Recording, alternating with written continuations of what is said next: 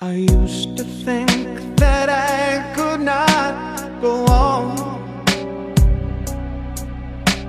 And life was nothing but an awful song. But now I know the meaning of true love. 好，随口说美国。那么首先呢，先替我的新专辑做一个广告哈。我的新专辑《随口说美国中美跨境创业与投资》，呃，这个专辑，呃，六月一号，也就是昨天已经全部的上线了。目前呢，呃，上面已经有已经有六期的节目了，呃，包括了这个开篇啊，包括了第二篇是专门关于买房出租、买旧翻新、买房扩建啊这三种行为适合什么样的投资客。然后再包括了这个 H Mazing 的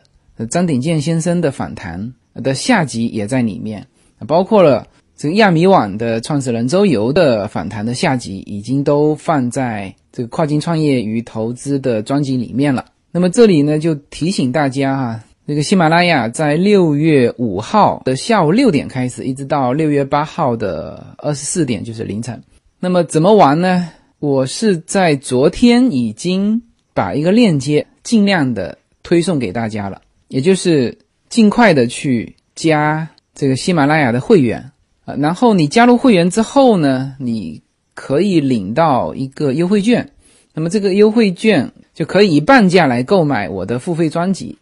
那么当然，这个专辑可以是我最新发布的这个专辑，也可以是我之前的那个移民专辑啊，两个专辑都是可以买的，好吧？那么做完广告就。回到这一期的节目，那么这一期依然是创业话题。那应该呃作为随口说美国每周更新的这个节目的内容，这是最后一期把这个创业的话题放在呃这个节目段了。也就是说，今后会全部归到这个新的专辑中去，因为话题越来越专业了嘛。这个喜欢我的。随口说，美国风花雪月的朋友可能有的不太会喜欢这么专业的话题啊，但是呢，像这种话题在国内一定是有刚需的啊。这个就移民之后做什么，这个跨境的这个资金如何在美投资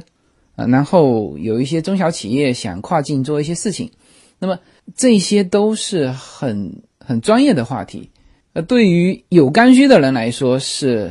如获至宝啊！但是对于只想很轻松的听一些风花雪月的内容的呃听友们，就觉得比较枯燥。那么这一期的嘉宾，我请到了一个我的朋友连润雄，他的英文名字叫 Ken。那么其实他可以代表三个方面的内容。那第一，当然他是留学生创业，他他会通过聊在美国自己的一些经历来告诉大家，其实留学生在美国啊，能够学习、生存，甚至是创业是非常非常不容易的。那么第二个部分呢，它其实它所做的行业代表了美国最前沿的高科技的领域啊，所以这里面会聊到这个领域和中国的一些不同。那么最后一个呢，其实会引到和前两个创业者不同的一个内容，就是就是说到了一个孵化器。那么这个孵化器呢，也是他目前的一个亮点。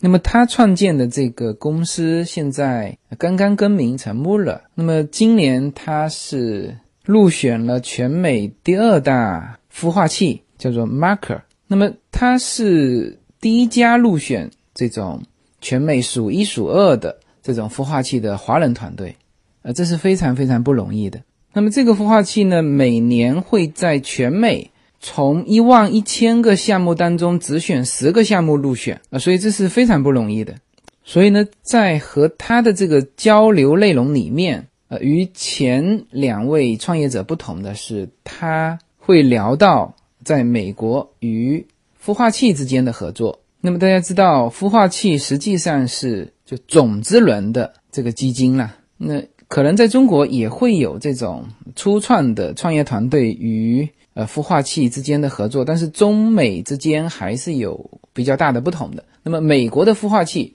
和创业团队之间如何互相选择，呃，如何互相配合来发展。那么这个是就今天交流的内容里面的你的第三块内容，也是我个人觉得是个闪光点，好吧？那么废话不多说，直接进入我和 Ken 的交流现场。好，那么今天非常高兴，呃，能够和这个论雄，呃，他的英文名字叫 Ken。和大家一起聊这个，也是一个留学生创业的一个话题。那么现在他的这个团队已经呃入选到全美第二大的这个孵化器，叫 Marker，应该说是第一个华人的团队进到这个全美这种数一数二的这种孵化器里面。那么所以呢，今天是非常荣幸能够呃邀请到 Ken。呃，可以和我们随口说美国的听友先打个招呼。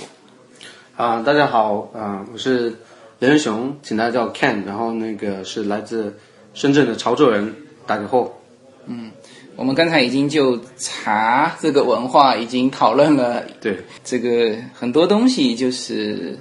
呃，我们会有一些这个其他的东西哈，一下子能够把我们的距离给。给拉近了哈。对，这个我刚才过来之前，他问我你是喝茶还是喝喝咖啡？对，对我说喝茶。嗯，他说你是喝绿茶还是喝普洱？嗯，我说你有没有老班章的普洱啊？那这个这个立刻就把这个距离给给拉近了。是，呃，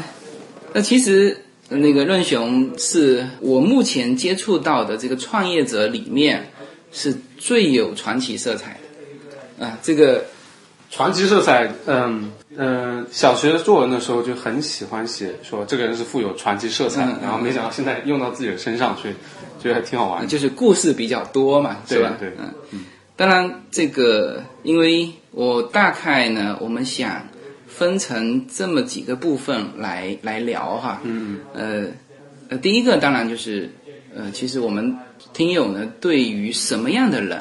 能够在美国立足，能够创业。啊，他其实无论你最后做出什么样的事情，其实跟这个人是有关的嘛。嗯。那么这个人他具备了哪些素质？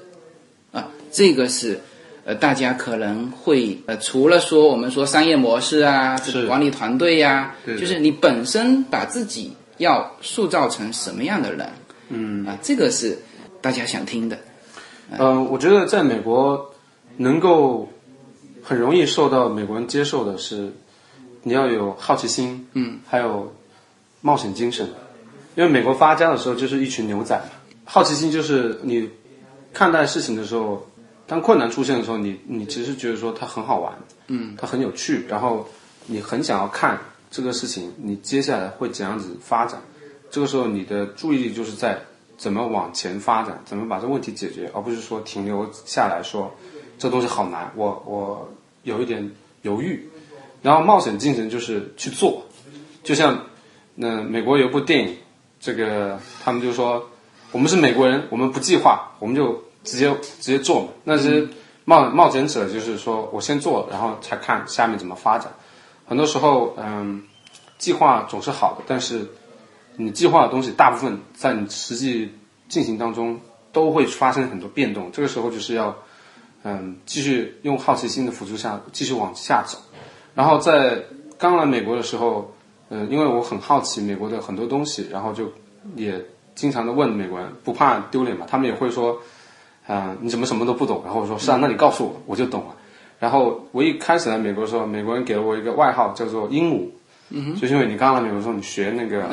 各种英语嘛。对。那时候呃，有个例子就是说，我们出去呃买买东西，然后呢，就有一个美国人就说 shotgun。就是散弹枪，然后当时就说这是什么意思？他他们就说，呃，散弹枪是呃坐在以前美国人还坐马车的时候，坐在副驾上面的拿着一把散弹枪来防这些印第安本土人去刮他们头皮的时候，嗯，的用的东西。所以之后你只要说散弹枪就 shotgun 的话呢，你就坐在车的副驾上面。啊，对，这样的话你的那个空间就比别人宽敞一点嘛。嗯，所以然后第二天我就我们又出去的时候，我就马上说哦，我要坐 shotgun 这个位置，然后大家就觉得说啊，你你你学的很快，然后就就有了鹦鹉这个称号嘛。然后就嗯，美国人其实对于很喜欢学新的东西，然后又运用的很快的人，是有很开明的接接纳度的。嗯，所以我觉得是有这个，我觉得这个是应该应该是一个特性。其实刚才跟你聊的时候，有聊到留学生创业啊，是是，嗯、留学生创业呢，相对来说是呃比较艰难的，嗯，呃，因为主要是资源啊，主要是资源，其实国内很多同胞把留学生这个标签想得太美好，嗯。呃，大部分留学生在留学期间还是经历了很多很多呃艰难的事情的。我自己在留学期间有一段时间就特别穷，穷到说跟我的室友我们两个人吃了三个月的白粥。嗯，那段时间就是买米、买买那个花生，嗯，然后就炸花生米配白粥，然后蘸一点点酱油，就这样过了三个月。嗯，但是也由于留学生他的资源特别匮乏，如果你在国内创业，或者说美国人在美国创业的话，他起码有家人，对，他起码理解当地的文化，起起码起码对那个本身语言都是通的。那作为一个留学生，你在这边家人也没有，呃，你的语言都不是说自然的，就你的第一不是母语不是母语。然后你的你对这个文化你了解它，但是你却不深入的了解它。就一个美一个美国人不可能深入的了解中国文化的是一样的。那这个时候逼着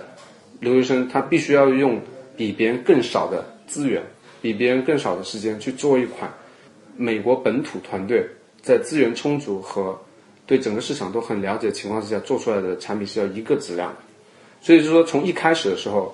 呃，一个留学生他在学校里面的时候，他也要拿 A，他要拿那个很好的成绩，他的一开始的时候竞争就是不公不公平竞争了。嗯，美国人的母语就是英语，然后你却是一个留学生，然后你要跟他拿到同样的一个水平，这个时候其实你是在逼着自己去不断去突破。那留学生从一开始的时候给自己的这个训练就是我要拿更少的资源去做更多的事情，嗯、因此一个留学生创业，其实他的那个心理素质和他的呃他的那个性格，在他留学的时候就已经开始在培训了。他做出一款同类产品，但是资源成本更小的概率就更大。所以留学生创业其实是有很大概率是能够成功，是因为留学生一开始的时候接受的培训就是要以成本更低的方式做出好的产品来。呃，其实留学生呢，我们当然现在一说就是已经说到，因为你是留学生创业嘛，我们说到，其实留学生他有三个选择嘛，嗯，一个是回国，嗯，一个是在这边找一份工作，是那么这两个选项，当然回国这个选项，它有的是抽抽不到签嘛，这个是是这个 H1B 这个现在越来越难。那么还有一个选项，其实蛮多，就是在当地找一份工作。嗯嗯。那么能够去选择创业，你刚才说你这个毕业典礼都没去，直接就创业了，你是之前累积了那种积累了一些创业的感觉，还是你天性就希望说走出一条呃不是太安分的路？嗯，这个其实是跟那个经历有关关系啊。嗯，我小的时候的这个，我小时候玩的时地方就是在我爸爸的办公室里面。嗯，就是大人们在谈各种呃并购啊、各种生意啊、各种价格的时候，我就在旁边负责泡茶。嗯，来给这些大佬们啊、服务。然后就从小的时候就就不是去玩，而是去听他们这些商战的这些潮州人果然是这个对，就从小商业世家。嗯、对，就就从小有这个培训，然后，嗯、我其实上的是文理学文理学院，就文理学院就是学校很小，只有两千多个学生，然后呢，由于有一次我是嗯有有一个有有一个学期我拿了一个四点零的成绩，嗯，就全都是 A，然后全校只有二十个学生拿到这个成绩，最后就有一个机会跟所有的这个主任、所有的高端教授去呃聊去认识，然后我就让他们给我开了呃一个课叫 Independent Study，就是你跟教授说你想学什么，然后这教授这个学一个一个学期就跟你一对一的教你你想要学的东西，所以我毕业之后就创业也是有准备的，就是我我上了六个这样子 Independent Study，然后这些都是说跟问教授，我如果要做国际贸易的话，我需要怎样子，我需要怎样子去操作？嗯，我需我如果说需要在这边创业的话，我的这个公司成立和股权分购这些东西，我要怎么样子去避免犯错误？嗯，这些其实都是准备过的。嗯，然后也是因为有啊、小时候就开始的这种商业意识的这种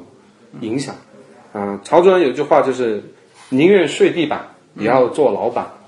所以就是也是跟这个 DNA 有关联。对，嗯，然后很多人说那个身份问题嘛，嗯嗯嗯。那我们刚才也说到这个骑单车改变了我很多，然后我也收获了很多，包括遇到我现在这老婆嘛。其实我的身份问题是我老婆帮我解决的，嗯她的签证是 L one 是跨国经理，嗯，然后我作为她的家属是 L two，对，那这个灵活程度就跟绿卡一样，没有任何的限制。然后其实我之前是抽过抽中过 H1B，可是我当时的需求是，嗯、要同时有几个工作，然后要自己成立公司，H1B 是满足不了的，所以那个时候就是，嗯，最后还是呃有 L one L two 来解决这个问题，但我是抽中过 H1B。then I can do it if I just believe it. Nothing too way 每一次自我突破都源于一个勇敢的开始。大家好，我的新专辑《随口说美国》的中美跨境创业与投资专辑已经上线。移民之后做什么？家庭资产如何在美投资？中小企业遭遇瓶颈，如何进行对外突破？这些话题是这个专辑希望和大家探讨的话题。自由军将携手美国东西海岸多位成功创业者与投资者，为您细细分析美国的创业与投资环境，讲述中国和美国这两个世界上最大的经济体有哪一些跨境的商业机会，以及有哪一些完全不同的商业环境和经营理念。如果您需要自由军和二十多位成功的美国创业者和投资者成为你的智囊团，那么加入我们吧。There are miracles in life I must achieve. But first, I know it starts inside for me. 那么 I can 我知道你在你现在已经是你第三次创业是，这是我第三家公司。哦。对，你是什么时候开始创业？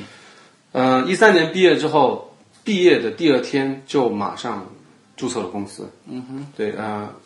周我跟周游用的是同一个注册呃流程，我们都是用那个 GoDaddy 来注册的，亚米网也是在 GoDaddy、GoDaddy 上注册的。然后就第一家公司做了八个月左右，呃，跟合伙人还有投资人之间有些问题，然后就就关了。然后第二家公司，嗯、自己做做的还顺利，但是有很多瓶颈，然后当时也缺乏资源和技术，没有突破，就把它给卖掉。然后游历了一段时间，又去了不同的初创公司去工作之后，最后决定成立第三家，就是现在这个公司。所以就是一路都是很自然的就走到了第三家公司。嗯，那么再往前推，嗯，就是你是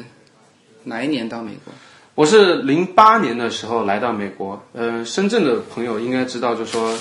在深圳零七年的时候，深圳中深圳大学的那个本科线呃的录取线调了十分，嗯，然后我过了本科线，但是却因为差了几分，所以就没有进入深圳大学。然后那个时候就心一狠，就决定说要来美国，于是就就出来美国留学，啊，于是所以说我是因为高考没有考成功，所以我出来留学的。这个理由，嗯、很坦率哈。对，因为那个，嗯，就我觉得高考是一个呃很多人的一个情节嘛。那我现在做了很多事情，也是因为高考没有成功而而才而才有这个可能。然后高考没有成功这件事情，我已经放下了。嗯，对，虽然有时候偶尔还会梦见自己在做那个作文。嗯嗯嗯，对。那么，呃，你当时到美国，好像非常短的时间就做了一件对，你我我刚才说了，你就你到你老了之后，你都会很骄傲的提起的一个事情。是是是，呃，为了这个，他还出了一本书，叫做《穿越美利坚：对中国留学生骑行美国的笔记》啊。对，就是，嗯、我是潮州人嘛，那么潮州人当然是以茶会友。刚来到美国的时候，就邀请这些美国人来，呃，参加这个潮州功夫茶这个茶道。嗯。然后那个有一个美国人就很喜欢这个文化，然后两个人就深交。之后他在六个月之后，突然有一天就跟我说，他想要去骑单车横跨美国。嗯。问我要不要参加。这个是很典型的美国人。嗯。就，嗯、动不动就想什么？对对对突然间提出一个哦，觉得难以置信的那种一种一种 idea 提出来。对对对，然后呃，他就是很认真的，但是由于我从来没有骑行横跨美国的经验，所以就没有说话。嗯，然后但是第二天他再问的时候呢，我找不到理由去拒绝。嗯，然后也加上因为之前嗯、呃高考的没有成功，其实在我心中是一个结嘛。我觉得如果说我能够把横跨美国这个事情完成的话呢，是一个对我自己的一个证明，是重塑呃信心的一个过程，所以就觉得嗯、去就就于是就答应了去骑行。于是我们就骑单车，我们就飞从从加州飞到了西雅图，我们从西雅图骑单车一直呃横跨到了纽约，跨了十三个州，然后中途呃一共用了一百天，一路都是露营，然后就发生了很多呃很多故事，呃，然后在最后的时候就决定说我要写一本书，把这个事情给记录下来，嗯然后就在一一年的时候在深圳，啊、在深圳报业集团出版社的帮助下出版了这本书，嗯哼，对。你们当时骑了多久？呃，一百天，一百天，对，然后那个当时还在那个黄石公园，就邂逅了一个北京女孩子，然后当时就有很特殊的感觉，然后就送了她一块巧克力，巧克力上面写了我自己的邮箱，嗯，然后就送给了她，然后后来五年之后，这个北京女孩就变成我的老婆，非常完美。是，所以说其实，嗯、他们说很多时候，你只要勇敢一次，你的人生就改变了。我骑单车的这个事情，收获了一个美国兄弟，就是跟我一起骑单车这个人，嗯，收获了我现在的老婆，嗯，然后同时也认识了我现在第三家创业公司的这个合伙人，嗯嗯，然后其实那个时候都起起源于这个美国朋友问我去不去的时候，我觉得没有理由去拒绝，然后就就去了。这个时候，我勇敢了，嗯，去做了这个事情，冒险冒了一次险，然后之后所有的篇章、所有的路线基本上都改变了。这个我上次和周游聊天的时候，嗯，他在最后聊到了一个电影，叫做他说的是那个蝴蝶效应，那蝴蝶效应，对对，就是一个蝴蝶在亚马逊扇一下翅膀，可能是太平洋就会一场风暴。对我我后来，嗯，因为这这个片很出名了，但是很凑巧我没看过。哦，然后呢，他说完我我去看。了，嗯，啊，这个我觉得每个人的人生啊，就是在走一个接着一个的那个十字路口。是。就在你这个十字路口，就当时你你刚才说了，你你勇敢的去接受这个，是，那那还你当然也可以做以前的你自己。嗯嗯。啊，是吧？对。那就那就可能没有这么多的精力。嗯，是。我们当时骑行的时候，其实骑行之前，呃，我是有哮喘的。啊，所以就说，嗯，当时在落基山脉的时候，是说都是积雪的时候，我们那那天晚上在那里露营，啊、上到了一万尺的海拔，嗯，然后那个时候说，如果说那个时候哮喘发作的话，嗯，那你今天就不会坐在这里跟我聊天了，嗯嗯嗯，对，嗯，然后骑行开始的时候，美国朋友跟我说，希望我们不会被车撞。嗯，希望我们不用骑夜路，希望我们不会雨天骑行，我们单车不会坏掉，我们不会遇到没有水跟没有粮食的情况。结果在第一个星期里面，这些情况全都发生。可是你带着好奇心，带着那种冒冒险的嗯想法去做，去去参与这个事情的时候，你发现说，你第一周就把所有的糟糕的事情都遭都遭遇了，嗯，你接下来就会是很好玩的事情。你要带着这种心态的话，呃，就是可以帮你，呃，去完成更多的事情的时候，不会有这么大的心理负担。就这个经历，其实你在后面的创业的过程当中，其实也和你骑单车一样，就也许一开始都会遇到所有的事情，对。但是但是有过你的那个单车的经历之后，你就知道哦，反正我我知道该怎么去面对它，嗯，是是吧？我当时高中的时候，呃，坐火车，然后呢，呃，坐的最长的一次火车是二十五个小时的呃站票，嗯，然后之后我再坐七八个小时的硬座还是什么票的时候，我就觉得说这些都不算什么。对，其实骑单车横跨美国这个事情呢，改变了我很多。然后由于它的难度很大，然后有很多意外的事情发生，然后我们都处理完，它改变了我在问题出现的时候的处理方式和思维模式，就完全改变。实其实很重要的一点就是让你变得更加勇敢。对，嗯、我觉得其实每个人的性格都是可以设计的，你要自己去设计你的性格嘛。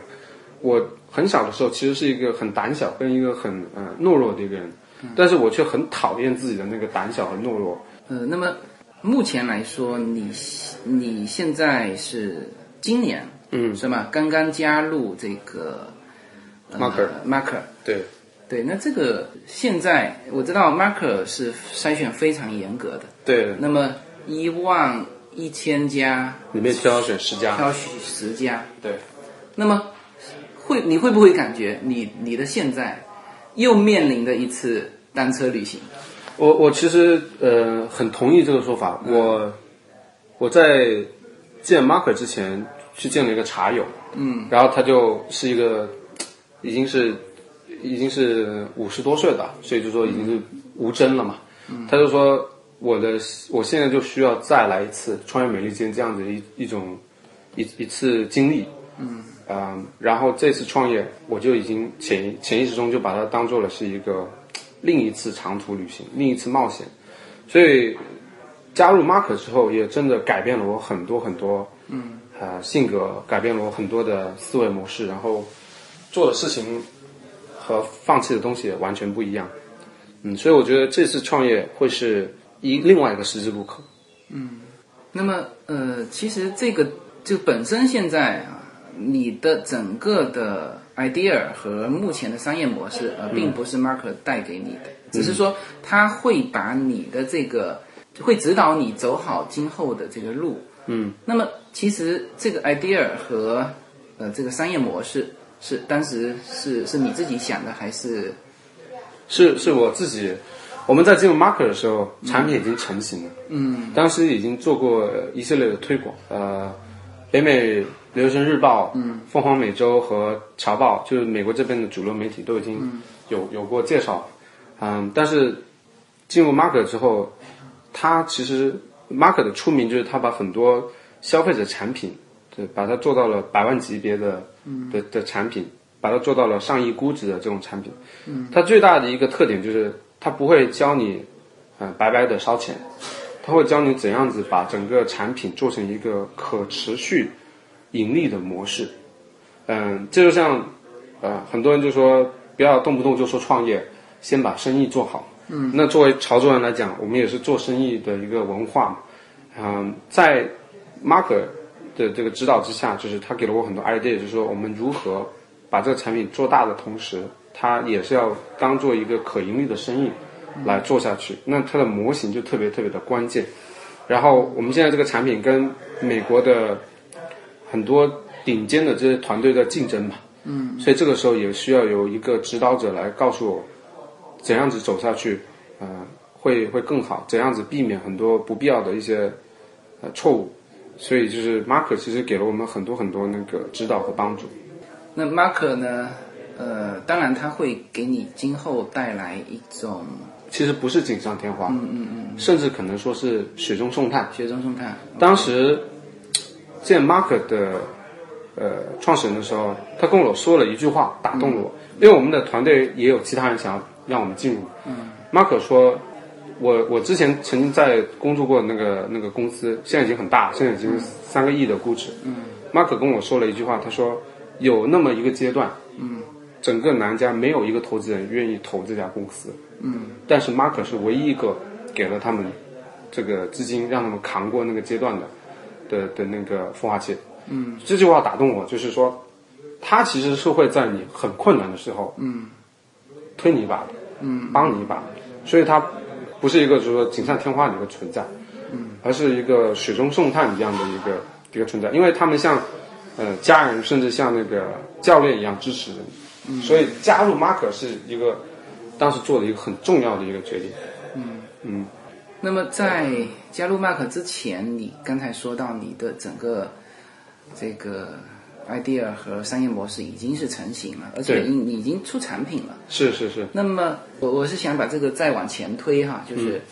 你是如何看待这个机会，就是这种商机嘛？嗯。呃，那么我知道你现在的产品是主要是和电商，就是商家的这个降价折扣这一块，对，你看到了这个商机。嗯。啊。那么呃这一块的商机。呃现在当然我知道也有人和你在一起做，但是你在想这个事情的时候，呃，应该说是是不是你独立想出来的，还是说你觉得哎，这个机会是是看到别人在做，你在做，嗯。嗯还是说你第一个发现了这种商机？当然有可能是两边同时发现的，嗯。就是寻找这个商机的时候，你是为什么会找到这个商机？为什么别人没有看到这个商机？嗯，其实是因为往前推的话，就是说我之前做的那个公司，它的产品是消费前的一个服务，嗯，是你在买东西即将要买单的时候，它跳出来，然后你按一下键，它就会帮你找到最好的折扣就这样的一个服务。那这个在这个公司的这一段期间，我学到了很多东西，我也很感恩，跟 CEO 是很好的朋友。嗯，然后我出来之后，嗯、我不想跟他成为竞争的对手，然后我也同时觉得说，消费前服务这一块已经是一片红海了。嗯，在资源很很少的情况之下，你是要发现一个大家都没有发现的一个商机，呃，你才可能生存下来。嗯，所以呃，有很多客观的因素就引导着我去发现一个市场很大，但是没有多少人看到的，啊、然后有很多技术性问题，但是确实可以解决的这样一个一个边缘市场。然后我们再切进去之后，再在里面一步步的往下深，一步步的解决问题，然后做做出一款呃可以帮助用户那个带来价值，帮助商家解决问题，同时你本身能够盈利的产品。所以，嗯，所以当时的那个 Bring，当时想到这个产品，发现这个市场的有很多客观因素，嗯，同时也是因为资源特别匮乏，然后我本身其实是没有技术背景的，嗯，所以我要找到一块，嗯、它的那个门槛很低，但是之后，呃，却会有一个很大价值一个产品，然后又由于我是没有技术背景的，我思考的模式是从。呃，整个商业模式上面去思考，而不是从技术嗯去去看。后来我们发现说，其实技术上是有很很高的门槛，但因因为我们那个时候已经进入了，那你下一步走的时候，我们就有了很多的这个意识去把这个门槛给垒高起来。所以我们现在的那个技术是比其他的团队要高大概百分之三百的这样一个，呃，就我们我们所支持的电商的。的那个数量是比其他团队要多三倍左右。嗯嗯嗯没有什么能够阻挡你对自由的向往。人生是一趟旅程，精彩的是沿途的风景。大家好，非常高兴能够在二零一七年继续和大家相遇在随口说美国。那么现在大家除了听我的音频节目之外，大家还可以登录我的微信公众号，公众号的名字是英文大写的 L 一，然后是数字二零一零零一一五。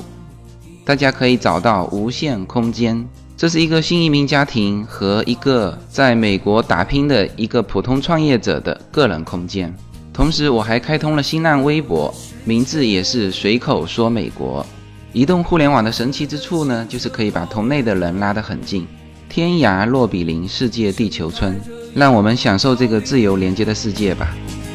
蓝莲花。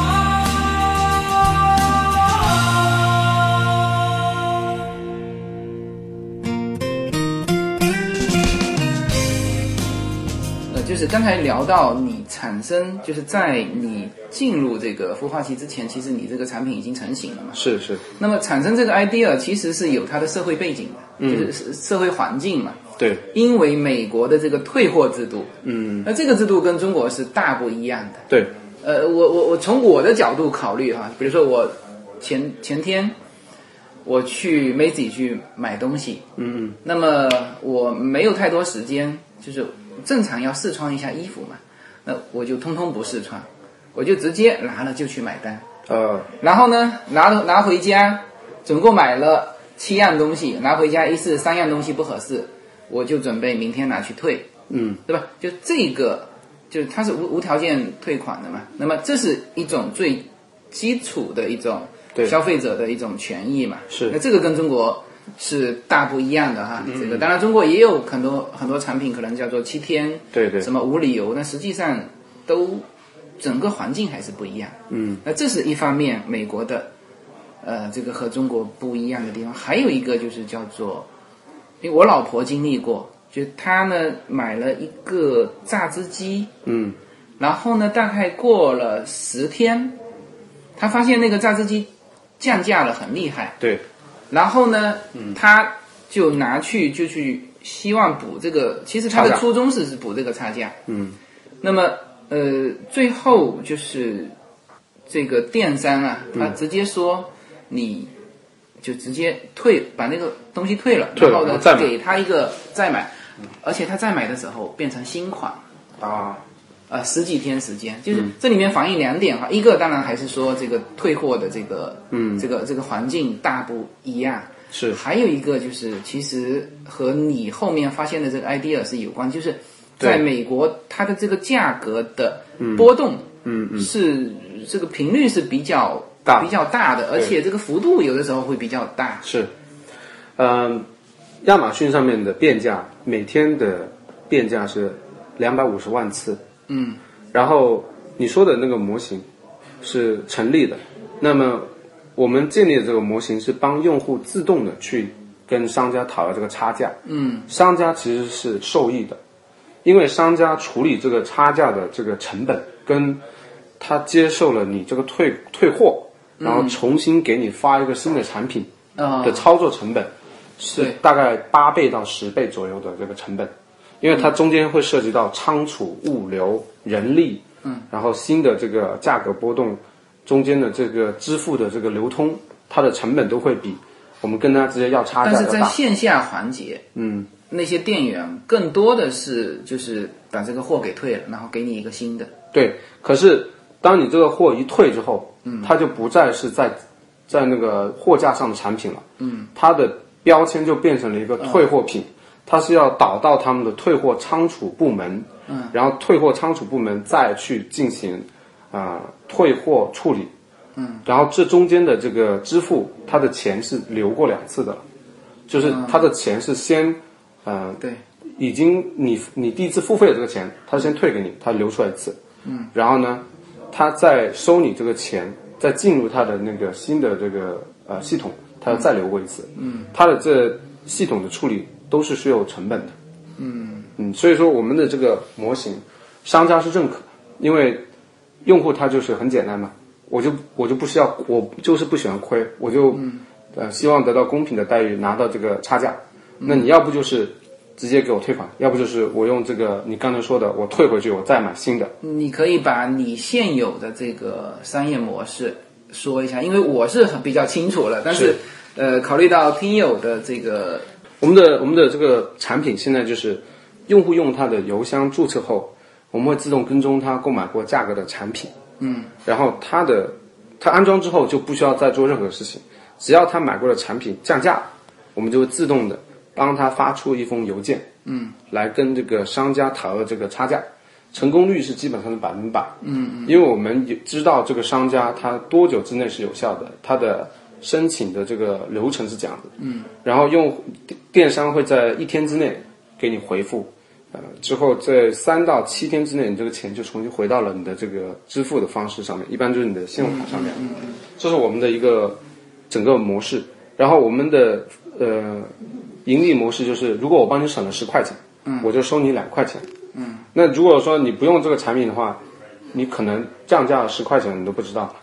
所以我们我们是那个一个自动化的一个产品。对这个，我觉得在呃，特别是对新移民来说是蛮有用的。对，我其实因为如果，是在这边住的久的，那他当然会知道很多 coupon 啊，什么去去哪里折扣。那对于新的移民来说，他没有没有有那么全的信息，是是吧？嗯，还有就是说新移民可能语言上面对，也不是说特别的呃呃，就特别的流畅嘛。那我们就把它把整个问题都解解决了嘛。嗯嗯我们其实退了很多产品，然后十三个退款里面只有一个是给男的，只有一个男、哦是男性用户的退款。而我之前还收到一个男性用户的邮件说：“谢谢你帮我省了十四美金，嗯，我在给我老婆买东西。”所以男人赚钱，就是你女人花钱。你的用户里面，对大概是这个这个十四个人里面只只有十三个人是女性，那不是，就是说？获得退款的啊、有十有十三个人里面只有一个是男性，因为商家在女性方面的退款频率也是比男性要大得多。啊、对因为这跟它产品有关吗？产品有关，啊、就是就是女性产品可能这种品变价会更多。对对对，就呃我们有很多朋友用这个软件，然后就是有几个朋友他的产品都还没有寄出来，嗯，我们就帮他省了百分之三十了，嗯嗯嗯，然后他就很开心嘛，然后嗯，主要还是女性产品的打折和那个降差价比较频繁，男性的还是少一些。男性就像你刚才说的，你到 Macy's 你就直接你看都不看，嗯，你就买了，你不会说考虑到对。价格、花色，嗯、搭配，然后心情，我昨天买了一条领带，拿回来一看，和我以前买的一差不多，条领带基本差不多。对对对对，你像那个 Facebook 那个创始人，他就是穿灰色 T 恤，对，一直。一直。对。对。那如果你就让一个女的，嗯，她就一周之内穿同一套衣服，估计她就会崩疯掉。是，对。那么你觉得你现在做的这一块，嗯，呃，算是很前沿的了。对我们其实这个领域特别的新，嗯，目前还没有人真正的把整个模型做大，嗯，还在探索，所以我们是探索前沿的几个人之一，嗯，所以没有什么东西是可以参照的，你有没有？就是我感觉哈，就是这种创新者，嗯，他其实和模仿者啊，当然我们不去不去说模仿者，他们也都模仿者也做得很好嘛，是不是？嗯。但是呢，我是说创新者和模仿者是两个物种。是，啊，就是你就是有些人是打天下的，有些人是做天下的，这个是不一样的哈。有些创新者他可能在今后的管理团队啊、减省成本啊这些方面他是有缺陷的，但是呢，这种把握市场的呃最前沿的一些机会上，这种创新者啊、创业者吧，我们说的是就是创业者，他的这种触觉是很敏感的，就是。我这里呢，因为我这个节目啊，这个很多很多新移民在听，嗯、啊，也有很多跨境的创业者在听。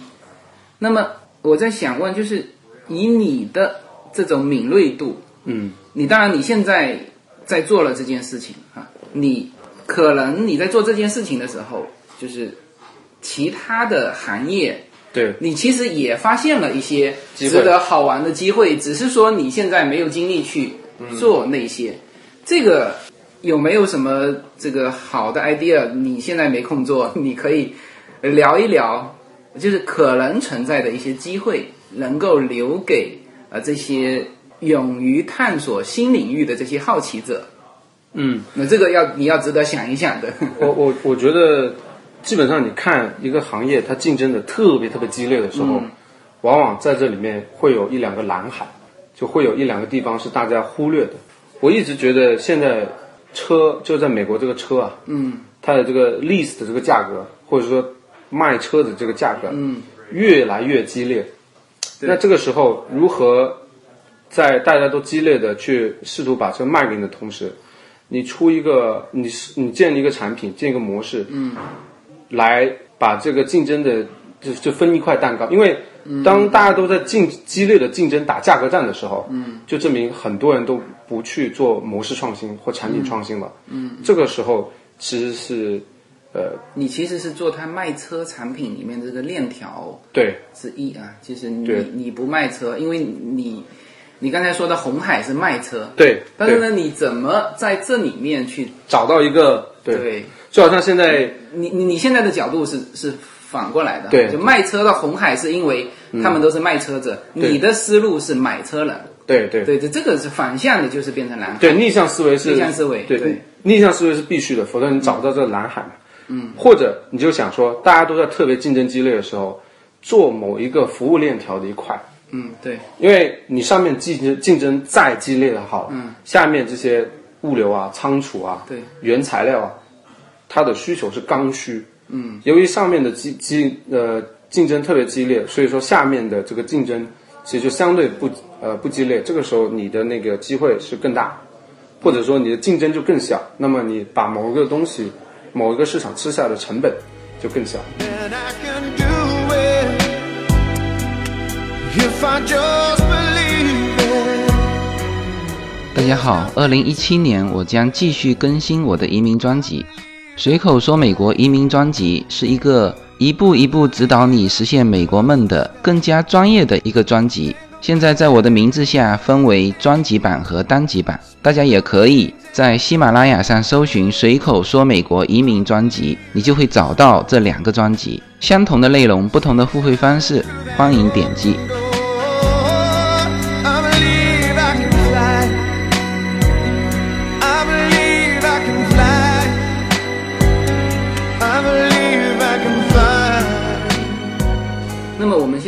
其实国内很流行是跨境创业嘛，是是，一跨境呢，一个是人，对。一个是钱，对，那那其实人跟钱之间还有就是经验嘛。是是，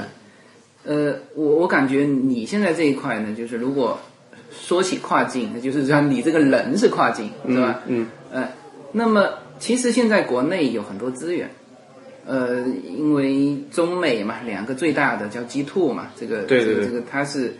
有有有些人说中美关系以后会不好，我肯定不这么认为啊，因为它这两边叫做无缝对接，对，没有办法，没有办法，血肉已经在一起了。对，关系已经烂到锅里啊，了。对对对对对。对那么，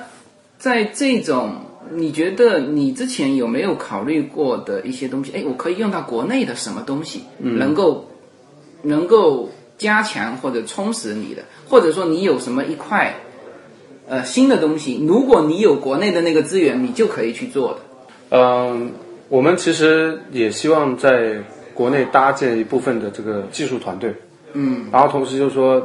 呃，现在很多资金基金也出海，嗯，在这边投好的项目嘛，然后我们现在也受到了一些呃华人基金的一些关注，嗯、所以就是的确是有想说近期回那个回国内，包括深圳，上次那个深圳政府来，然后也也邀请我们回深圳去看一下，然后也是很想回深圳吃吃我们的这个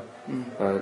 粤式肠粉，就你你这个项目啊，包括你个人，你如果回深圳，一定会受到非常好的待遇。啊，可惜我已经结婚了。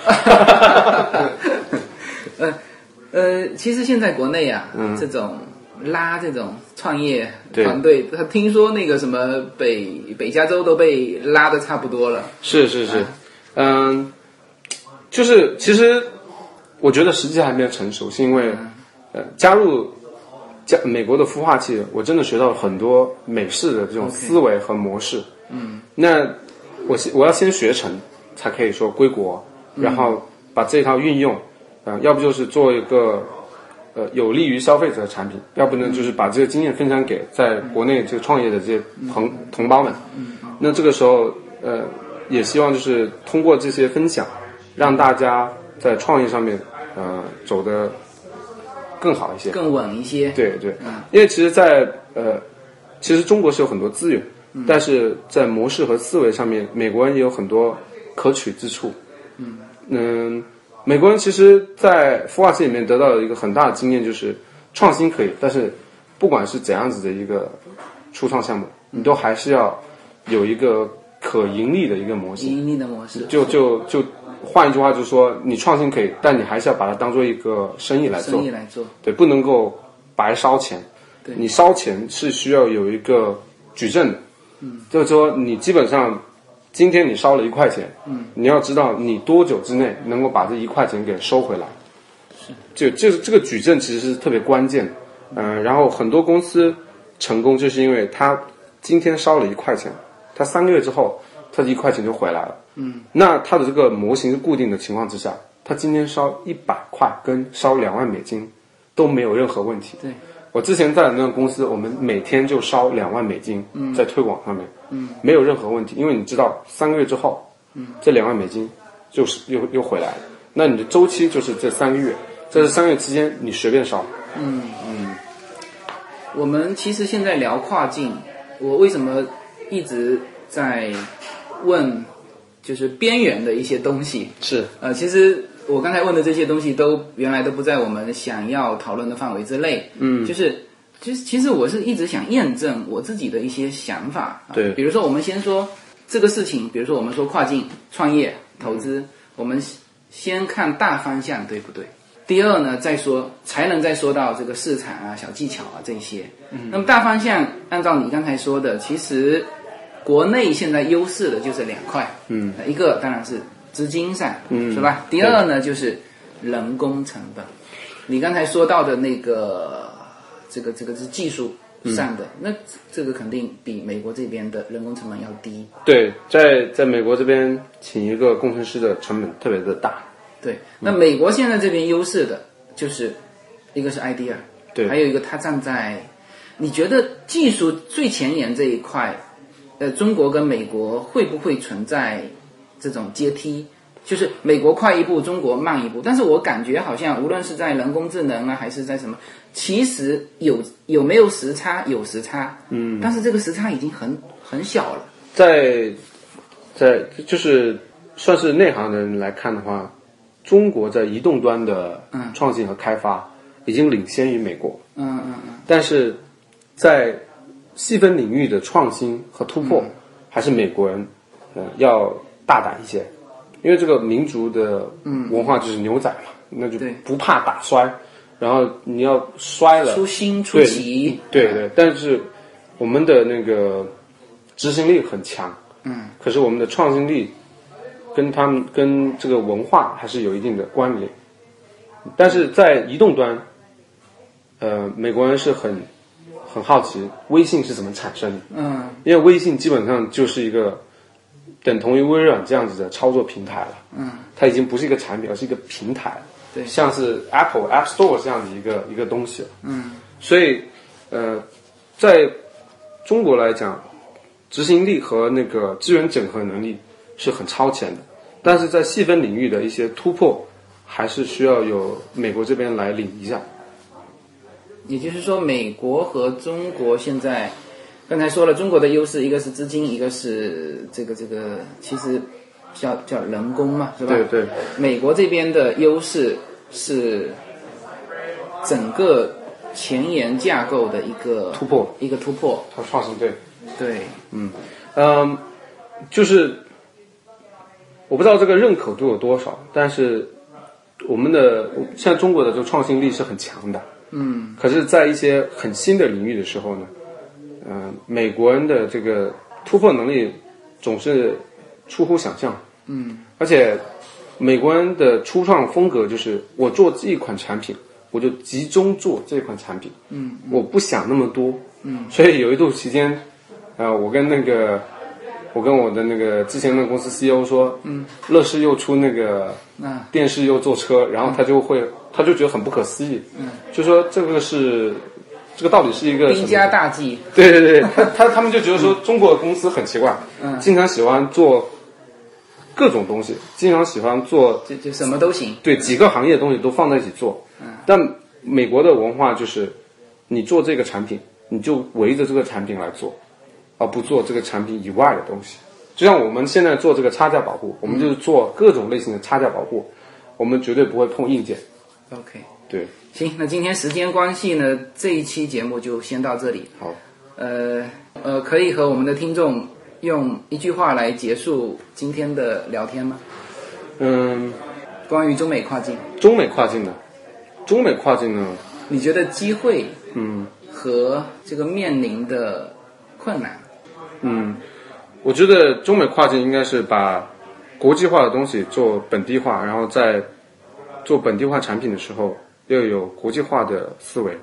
对，然后如果要找一个找一个切入点的话，呃，从竞争激烈的行业的地方去做逆向思维去找，逆向思维对非常好。那这期节目就先到这里。I believe I can fly. I believe I can touch the sky.